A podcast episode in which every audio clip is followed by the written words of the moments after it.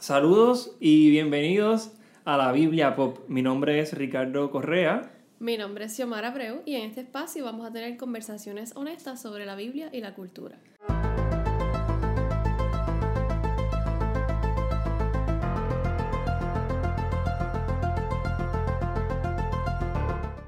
Muy bien. Para nuestro primer episodio, Xiomara, yo creo que tenemos que empezar desde el principio, porque así podemos utilizar lo que discutamos en este episodio para entonces construir sobre eso y utilizarlo ¿verdad? de plataforma. Así que si vamos a comenzar desde el principio, tenemos que empezar desde Génesis 1. Pero, Bien. pero antes de Génesis 1, eh, yo quiero hablarte también de cuál es el tema de nuestro podcast número 1. ¿Cuál es el tema? El tema de nuestro podcast número 1 se llama Génesis y el Big Bang. ¿Qué, qué, qué te, qué te trae solamente? Génesis y el Big Bang.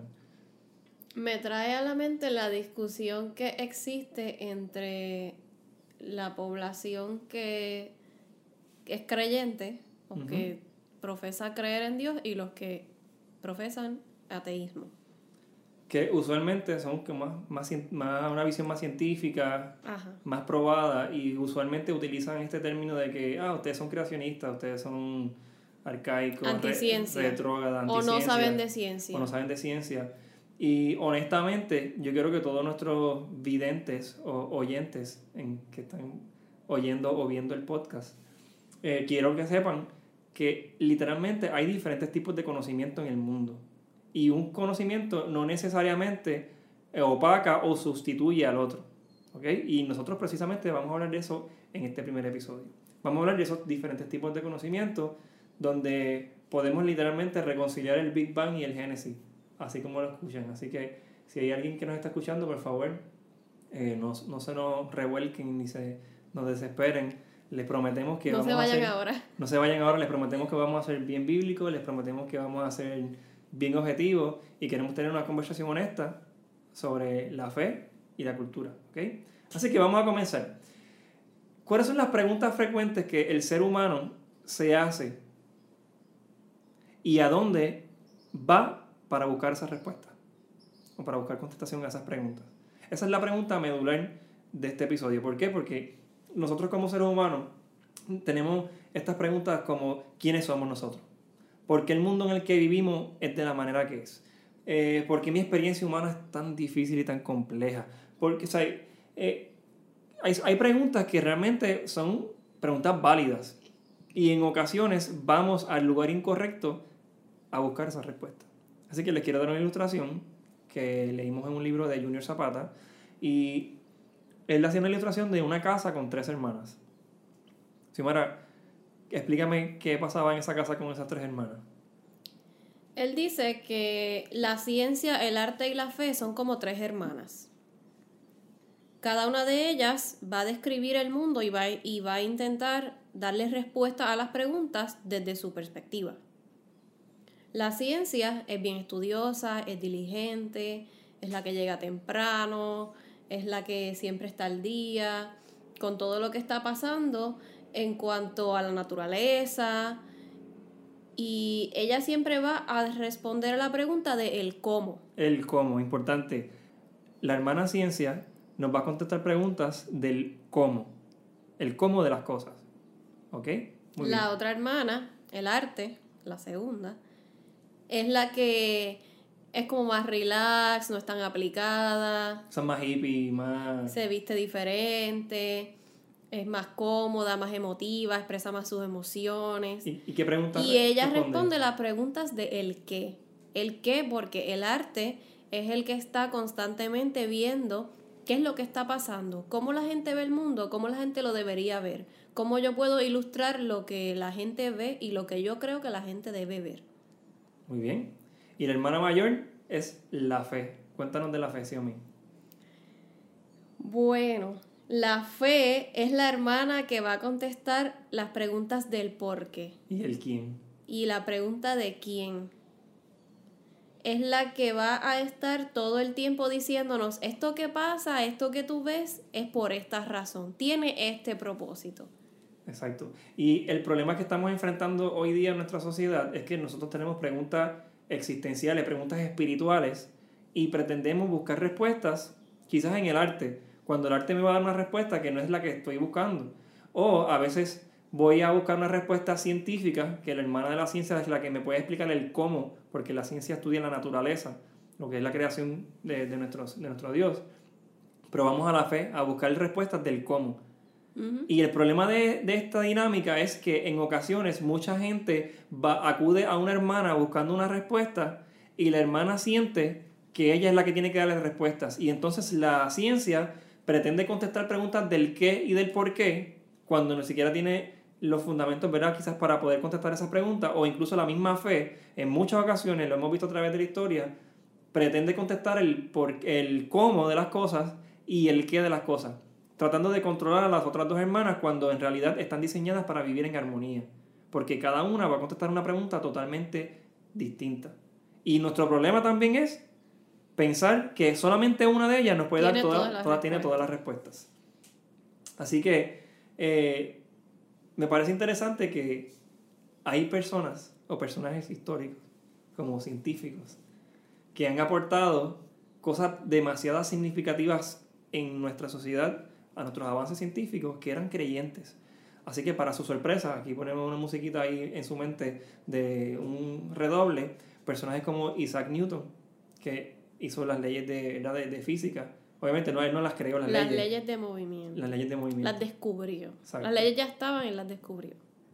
Y, y el deseo de él era es poder entender la naturaleza, poder entender y darle respuestas del cómo a la creación que su Dios había hecho. Así que San Newton es un hermano de la fe, es un creyente, que para la gloria de Dios, ¿verdad? Hacía muchas de estas cosas, el mismo Nicolás Copérnico, Galileo Galilei y muchos otros que, que muchas veces la hermana de la fe trató de, este, ¿verdad? de, de callar o, o, suprimir, ¿verdad? Para decirles que Estuvo no. en su contra por muchos años. Y obviamente luego tuvieron que pedir disculpas públicas. Que es interesante saber que, que, que no eran unos ateos, ¿verdad? No tenemos nada en contra de los ateos, es simplemente para que tengan en perspectiva que no eran personas que estaban en contra de la fe ni que hacían la ciencia que hacía para, para probar algo que para probar algo negativo o probarnos a nosotros creyentes que estábamos mal. Yo quiero que me hables de alguien en particular, Xiomara, para que nuestros videntes y escuchas sepan más cositas chéveres de la historia. Bueno, con los ejemplos que diste, no podemos dejar de mencionar la persona que fue el primero que trajo el concepto del Big Bang, la teoría del Big Bang. La primera persona que, que lo hizo era un sacerdote católico belga, de Bélgica. Y su nombre es Georges Lemaitre. Me perdonan porque es en francés. Pero él no estaba buscando probar eh, nada en contra de, de Dios ni en contra de la Biblia, sino que él tenía ese conocimiento y él quiso estudiar estos conceptos físicos y tuvo, eh, ¿verdad?, toda la, la disciplina de hacer los cálculos para demostrar esta teoría. Excelente.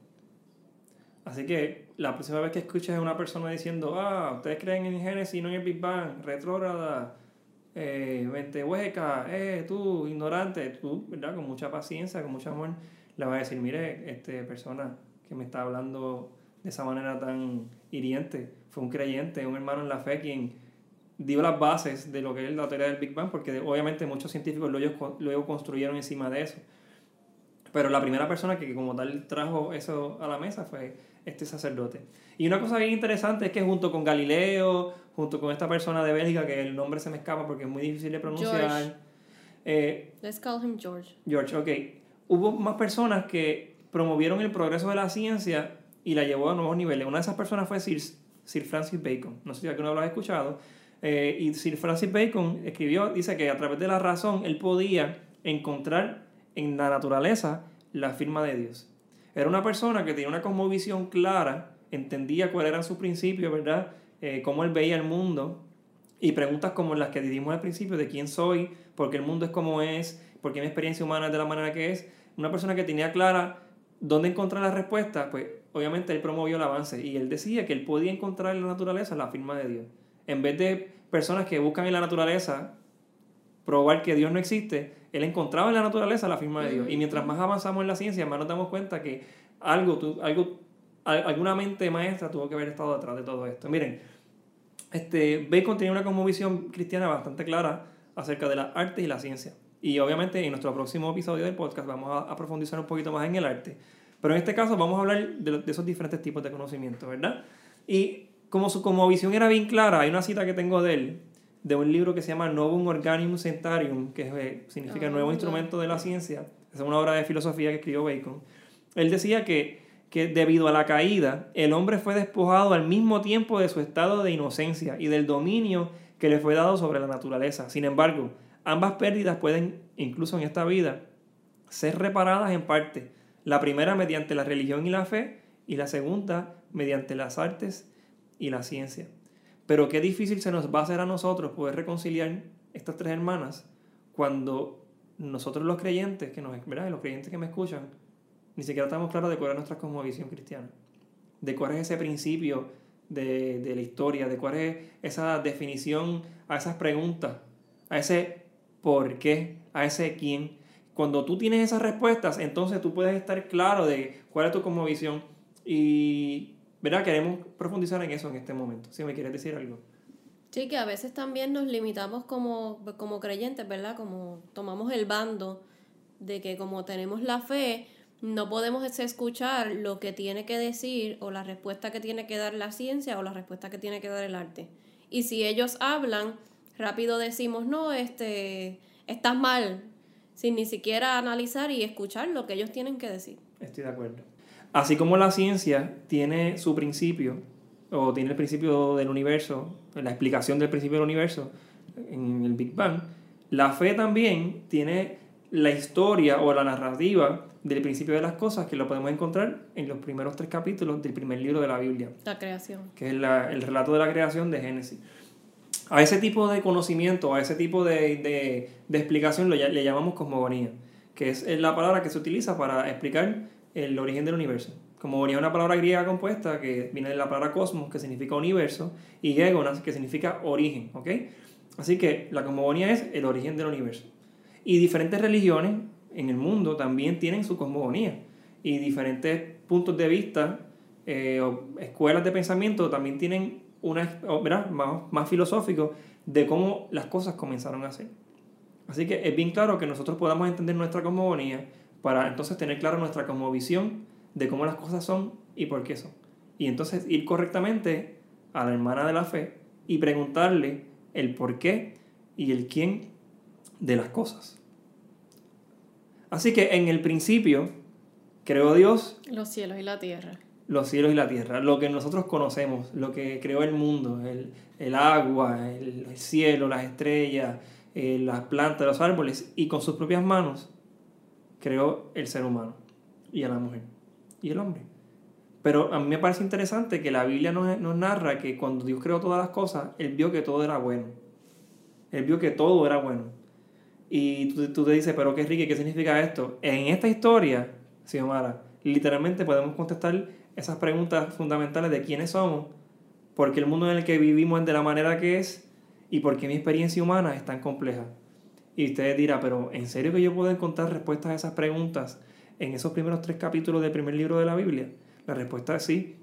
Y cuando tú entiendes ese principio, toda la Biblia te va a hacer más sentido. Las enseñanzas de Jesús, incluso el propósito de por qué Jesús vino a la tierra, cobra mucho más sentido porque mis ojos están viendo una realidad que quizá no veían antes. Porque mi, mi corazón o mi mente tiene respuestas a preguntas que quizá llevaba tiempo preguntándole al arte o a la ciencia. Así que yo quiero que hablemos de ese estado de armonía que había en el Edén, Xiomara. ¿Qué, ¿Qué había en el Edén? Que cuando Dios vio que todo hizo todas las cosas eran buenos. ¿Y, y cuál fue esa interacción del ser humano con esa perfección o con esa utopía, digamos, de, de humanidad y de, de mundo? Ese proyecto de humanidad que Dios tenía para con nosotros, quiero que me hables un poquito de eso. Sí, y es importante señalar que todo esto que se ve en el Edén tiene el propósito de que Dios crea las cosas y crea al hombre, específicamente al hombre diferente de la creación, para tener una relación significativa con él. Quería relacionarse. y cuando hablamos del hombre, hablamos del hombre y la mujer, de la, de- de la Exacto. humanidad, de la creación de, De los huma- seres humanos. los seres humanos. ¿Y por qué era especial? Pues porque era el único que tenía la capacidad de escoger. Estar en una relación significativa significa que tú estás de manera voluntaria, libre, consen- consentidamente, que no estás obligado y que es deseada por ambas partes, que tú quieres ser parte de esa relación igual que la otra persona quiere ser parte. Eso era lo que inicialmente existía entre Dios y los seres humanos. Una relación significativa. Una relación significativa y de armonía. El ser humano tenía armonía con Dios, de hecho tenía una comunicación súper directa con Dios, sin ningún tipo de intermediario, y también tenía una armonía consigo mismo. El ser humano no pensaba nada negativo de él mismo. No había ningún sentimiento contrario, nada que lo hiciera eh, hacerse daño ni hacerle daño a otras personas. Había armonía con las otras personas, con los otros seres humanos, en este caso Adán y Eva. Y había armonía con la naturaleza. El ser humano cuidaba la naturaleza, era el que estaba a cargo, Dios le había dado la, la, autoridad de estar a cargo de la naturaleza, de ser el mayordomo, de administrarla, de ponerle nombre a los animales. O sea que el ser humano estaba por encima de la naturaleza, por encima del mundo eh, de la fauna y la flora, del mundo animal Pero con la responsabilidad de cuidar. Y Pero desde, desde una perspectiva y responsabilidad, o sea, de cuidar, de soy el cuidador, no el consumidor que voy a gastar y obtener algo de esto, sino que el ser humano estaba en armonía con todo, con Dios, consigo, con las otras personas, con Eva y con la naturaleza. O sea que en un principio Dios nos creó para tener una relación significativa con Él. Y obviamente cuando yo escucho esto, mi pregunta, mi, me llega una pregunta y es cómo está nuestro nivel de relación, ¿verdad? ¿Es tan significativa esa, esa experiencia de relación que tenemos con Dios hoy día? Y obviamente si entendemos el principio de que nosotros como seres humanos tenemos esa responsabilidad de cuidar de nosotros, del mi prójimo y de la naturaleza, otra pregunta que nos tenemos que hacer era, es cómo estamos aplicando esa responsabilidad en nuestra vida. Entonces ya poco a poco estamos contestando esa pregunta de ¿por qué? ¿Por qué soy como soy? ¿Por qué el mundo es como es? Cuando nosotros en nuestra esencia, Dios nos creó con la intención de relacionarnos con Él, con Dios, de relacionarnos con nuestras personas que nos rodean, con nosotros mismos y con la naturaleza. Tenemos una responsabilidad. Y esas cuatro cosas en armonía, cuando Dios crea y ve que esas cuatro cosas están en sintonía, dijo que era bueno. Brutal. Pero, ¿en algún momento eso se dañó? Eso se dañó. Los que nos están viendo ven la serpiente. Eso se da, eso, esa relación de armonía que existía fue interrumpida. Fue interrumpida por decisión del ser humano. Importante. Recuerden que para nosotros relacionarnos con Dios y tener una relación significativa con Él, tenemos que tener la opción de escoger. Porque de esa manera yo puedo entonces decidir por Dios. Porque ya Dios me escogió a mí, Dios me hizo con la intención de que yo me relacione con Él. Pero para que esa relación no sea una violación a nuestra voluntad o no seamos un robot o una máquina programada, nosotros tenemos que tener esa capacidad de poder decir que sí y que no. Que nosotros podamos escoger a Dios.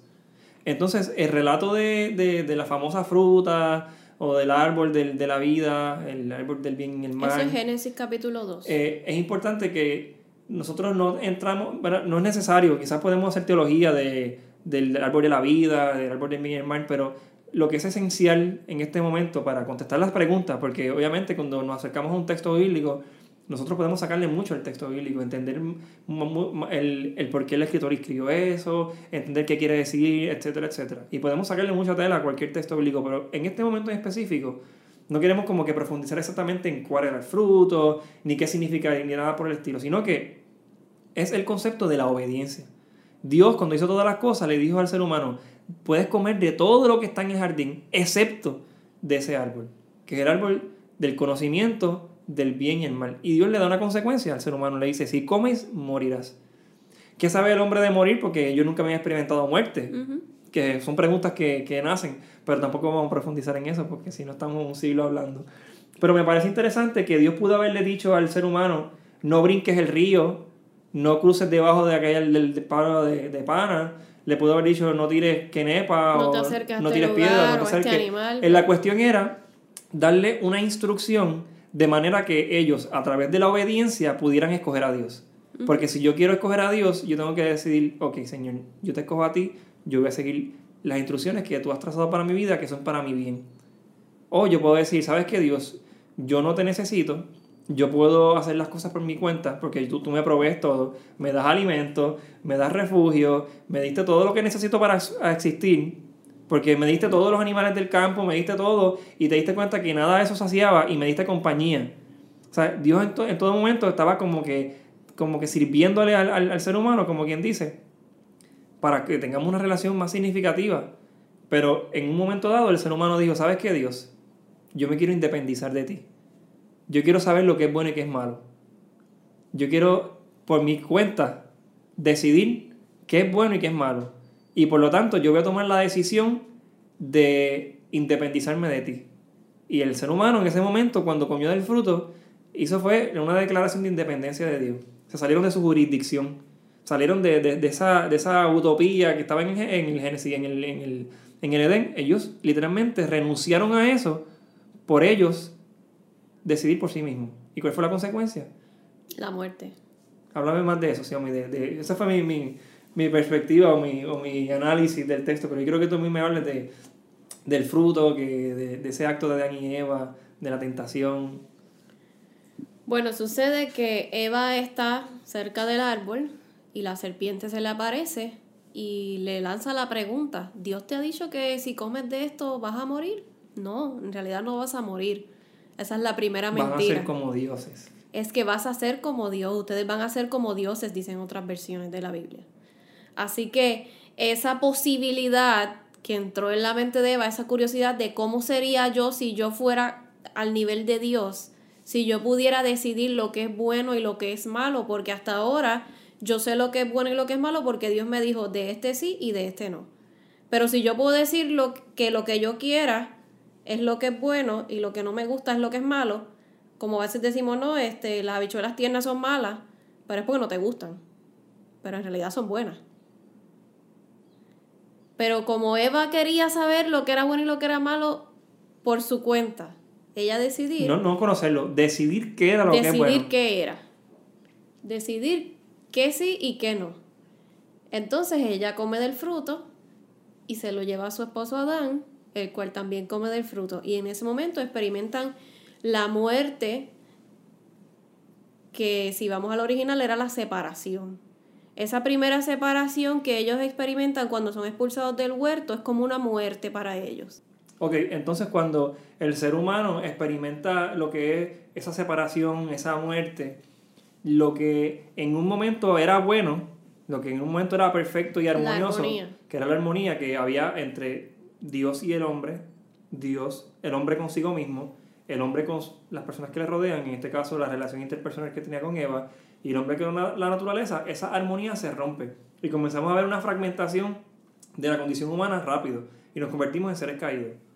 ¿Verdad? Que eso es una consecuencia que por miles de años el ser humano arrastra. ¿Qué pasa? Cuando el ser humano experimenta el pecado, que el pecado no es otra cosa que, que una condición del corazón. Porque a veces pensamos, ah, persona, fulano está pecando, fulano, fulano está pecando. Porque, estás en pecado. O estás en pecado porque vemos que está haciendo algo que nosotros entendemos que es pecado, o que la Biblia condena, etc. Que la Biblia lo llama las obras de la carne. Pero en realidad el pecado es una condición del corazón sí. que los humanos tenemos. Y ese pecado es, o lo que llamamos el pecado original, es esa rebeldía, esa acta de independencia de Dios. Ok, so que mi rebeldía ante Dios, ante la autoridad de Dios, ante obedecer lo que es bueno para mí, pero decido desobedecerlo porque quiero escoger por mí mismo cómo va a desenlazarse mi vida, aunque tenga que sufrir, llorar y experimentar todas las cosas negativas que todos los días vivimos, el ser humano comienza a experimentar lo que se llama el pecado, que es esa ruptura que causa que nuestra armonía con Dios, con nosotros mismos, con la gente que nos rodea y con la naturaleza se rompa. Y cuando el ser humano experimenta eso, siente que... Culpa. Siente culpa. Y eso es algo que nosotros los seres humanos sentimos cuando cometemos errores, cuando pecamos, cuando esa conciencia trata de, de, recordarnos constantemente que estamos haciendo las cosas mal y cuando Jesucristo nos limpia, ¿verdad? Que pronto vamos a hablar de eso, no solamente nos libra del pecado, sino también nos quita la culpa que calcome nuestro corazón, nuestros huesos, pero no vamos a entrar en eso ahora.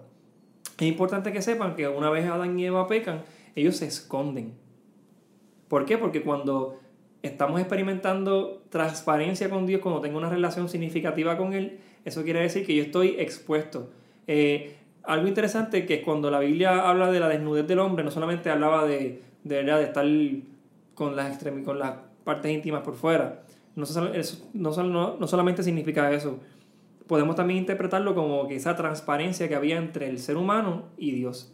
En que el ser humano no tenía nada que esconderle a Dios porque Dios sabía todo de él y de igual forma la comunicación era tan libre que no había ningún secreto. No, había necesidad de esconder o tapar algo que estaba expuesto a la luz, que estaba transparente, que estaba desnudo. ¿Qué pasa? Cuando el ser humano peca, obviamente reconocen que lo que hicieron, aunque fue por su voluntad propia, estaba mal. Y como consecuencia quiere ocultarse de Dios, que fue quien le dio la instrucción de no coman de ese árbol porque trae consecuencias. El ser humano siente vergüenza. ¿Y qué tal si le damos un significado de vergüenza? Un significado que me gusta mucho es que no soy el tipo de persona que debería ser. Es ese, ese momento en que yo entiendo que no soy el tipo de persona que debería ser y por lo tanto me quiero esconder. O hay conversaciones que tengo que no quiero que todo el mundo se entere, por eso las hago privadas. Hay cosas que quiero consumir y ver que yo sé que a la luz pública no lo puedo hacer, pues lo hago privado. Y usualmente cuando nosotros lidiamos en la oscuridad, es porque honestamente estamos haciendo cosas que expuestos a la luz de Dios sabemos que no le van a agradar nos a Dios. daría vergüenza. O nos darían vergüenza. Y nos sentiríamos culpables de que la gente sepa que lo hicimos. Entonces por eso nos ocultamos. Y el ser humano, en su intento de tapar su desnudez, ellos utilizan plantas. Se tapan sus partes con... Con las hojas de los árboles. Con las hojas. Y Dios, que no nos podemos escapar de él, le pregunta, eh, ¿dónde tú estás, Adán? ¿Dónde están ustedes metidos? Ok, so el ser humano se esconde de Dios, pero Dios sabe dónde él está y le pregunta dónde estás. Y él se cubre y comienza a darle excusas a Dios. Y le dice al Señor, bueno, la culpa es de Eva, de la mujer que tú me diste. Y entonces Eva le dice a Dios, no, pero la culpa es de la serpiente, no es mía. Se comienza por primera vez. A verse la ruptura entre relaciones. A verse la ruptura entre las relaciones personales. O sea, ya Adán no reconoce que él también comió. Que la responsabilidad de no comer de la dio Dios a él directamente. Correcto. y él pudo también decidir, quizás quizá incluso Adán pudo haber dicho, mira Eva, no, no debes comer de eso. Y quizá eso era una muestra de que nosotros... Porque él recibió la instrucción primero. Pero, ¿verdad? Eso, eso, es debatible porque hay gente que dice que se le dio los dos, que cuando se le dice que se le dio a Adán significaban los dos. Pero el punto es la desobediencia. Ambos comieron de la fruta.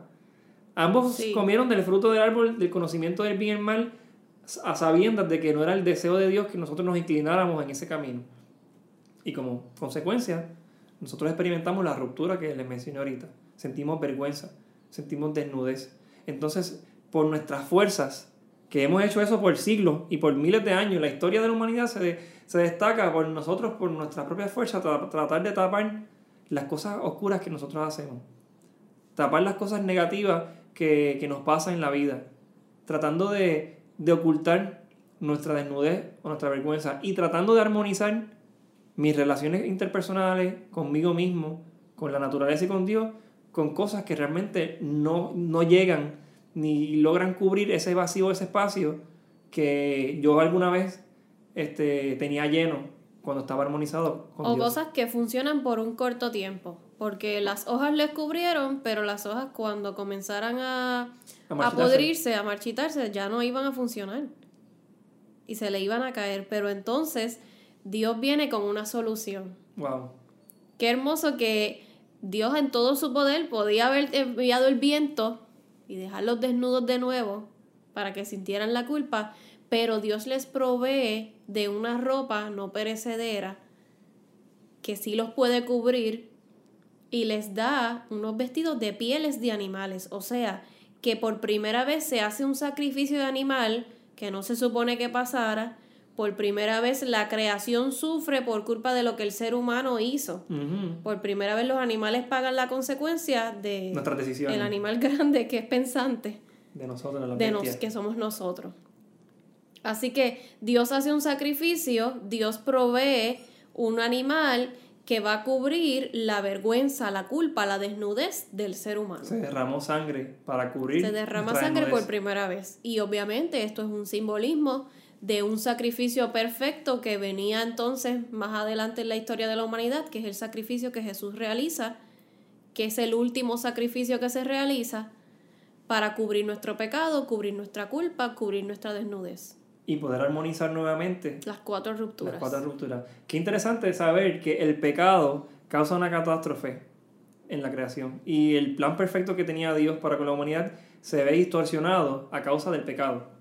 O sea que el pecado hace, hace inviable el plan de humanidad y de creación de universo que tenía Dios para con nosotros. Pero Jesús hace viable ese plan que desde el principio estaba en place. Me gusta que en, Juan dice que precisamente para eso vino Jesús, para deshacer las obras del diablo que está haciendo desde el principio. O sea que el enemigo estuvo allí en el Edén, metiendo cizaña, mintiendo, que es lo que hace constantemente en nuestra mente, mentirnos, para que nosotros tomemos la decisión, porque a veces le echamos la culpa al diablo de muchas cosas cuando realmente somos nosotros los que decidimos independizarnos de Dios, decidimos sufrir las consecuencias, decidimos llorar, enfermarnos, sufrir, experimentar guerra, hambruna, peste, eh, enfermedades, pandemia, eh, contaminación, eh, relaciones interpersonales rotas, problemas mentales entre nosotros mismos, aceptación y entre muchas otras cosas que son a causa de la caída, que no era el diseño original del ser humano, que nosotros por nuestra propia decisión comenzamos a sufrir las consecuencias de una vida caída, de una vida que tuvimos todo lo que necesitamos. Imagínese usted una vida sin llorar, sin sufrir, sin ansiedad, sin estrés, sin preocupaciones, sin cuándo voy a cobrar, si me da el dinero para pagar el bill, que no puedo pagar mis estudios, que, que voy a comer mañana. Una vida sin preocupaciones. Literalmente Dios proveía de todo lo que nosotros necesitábamos y nosotros como buenos mayordomos consumíamos lo que necesitábamos para subsistir. Pero por nuestra decisión de independizarnos y hacerlo a nuestra manera, tuvimos que sufrir, trabajar, sudar debajo del sol y entre otras cosas, ¿verdad? Que, la, que, que el mismo Génesis nos narra, pero que no queremos entrar en tanto detalle. Pero me parece demasiado interesante el hecho de que hacía falta algo lo suficientemente grande para poder erradicar ese, esa ruptura que ocasionó el pecado en el principio. Y eso es Jesús, Dios mismo. ¿Quién más que Él mismo para poder redimirnos a nosotros de la consecuencia de nuestro pecado? Redimirnos de nuestros errores. Y eso no solamente pasó con Adán y Eva en ese momento, eso pasa con nosotros hoy día. Nosotros experimentamos esas rupturas en nuestra vida, pero con la ayuda de Jesús, si nosotros aceptamos su sacrificio y aceptamos esa vestidura, porque ya Jesús murió en la cruz del Calvario y Él resucitó. Él nos está ofreciendo colocarnos esa vestidura que nos quita la vergüenza. Ya el sacrificio está hecho. Ya está hecho. Es cuestión de que nosotros aceptemos esa realidad sobre nuestra vida y nos pongamos esa vestidura de Cristo. Y yo creo que con esta explicación honestamente corta, obviamente sin mucho detalle, porque queremos que encaje en el, en el tiempo del podcast, pudimos contestar preguntas como ¿quiénes somos? Por qué el mundo en el que vivimos es como es y por qué mi experiencia humana es tan compleja. Y yo creo que nosotros podemos entender que el estado para el cual nosotros fuimos creados es un estado de armonía en todas las dimensiones de la experiencia humana. Donde todo era bueno. Nosotros estamos diseñados, tú y yo estamos diseñados para experimentar armonía en todas las dimensiones de la experiencia humana. Y que es la voluntad de Dios, que, nosotros, que, que es buena, que es agradable, agradable y perfecta, que nosotros podamos experimentar una vida donde sepamos que tenemos una vestidura que nos permite relacionarnos correctamente con Dios, con nosotros mismos, con la gente que nos rodea y con la naturaleza y el mundo en el que vivimos. Ese es el principio o un resumen del principio de nuestra historia humana desde los, los ojos ¿verdad? de la narración hebrea del Génesis, de nuestra cosmogonía, del origen de nuestro universo. Y yo quisiera que si me hicieran algunas palabras de cierre Vamos a hacer las preguntas para reflexionar. Y la pregunta es... ¿Cuál pregunta? Va a ser un escoge. Obvio, como dije. Muy fácil. Van a escoger cuáles son las tres ramas que explican el cómo, el qué y el por qué. Las tres hermanas de las que hablamos. Dale, zúmbale. A la ética, la educación física y las matemáticas. B. La ciencia, el arte y la fe. C. La filosofía, la paleontología y la sociología. Muy bien, pues tienen asignación y nos pueden enviar sus respuestas en los comentarios o nos pueden escribir o se las escriben a otras personas o se las envían a alguien por correo regular o por fax. Así que le agradecemos mucho porque se hayan conectado con nosotros y los vemos en la próxima.